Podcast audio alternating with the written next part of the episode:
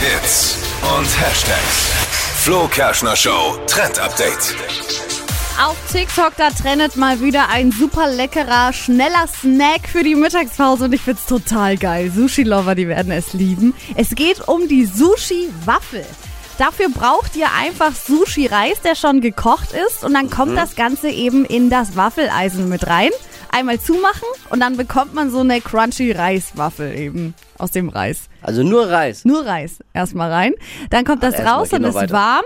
Und dann kann man das Ganze eben belegen mit dem, was man eben auch bei Sushi mit drin hätte. Avocado, Lachs und dann verschiedene Soßen und Sesam Mhm, mit drauf. Sieht erstens mega geil aus und schmeckt auch noch super gut. Klingt schon fein. Ja, Ich liebe Sushi-Reis. ich auch. Oh,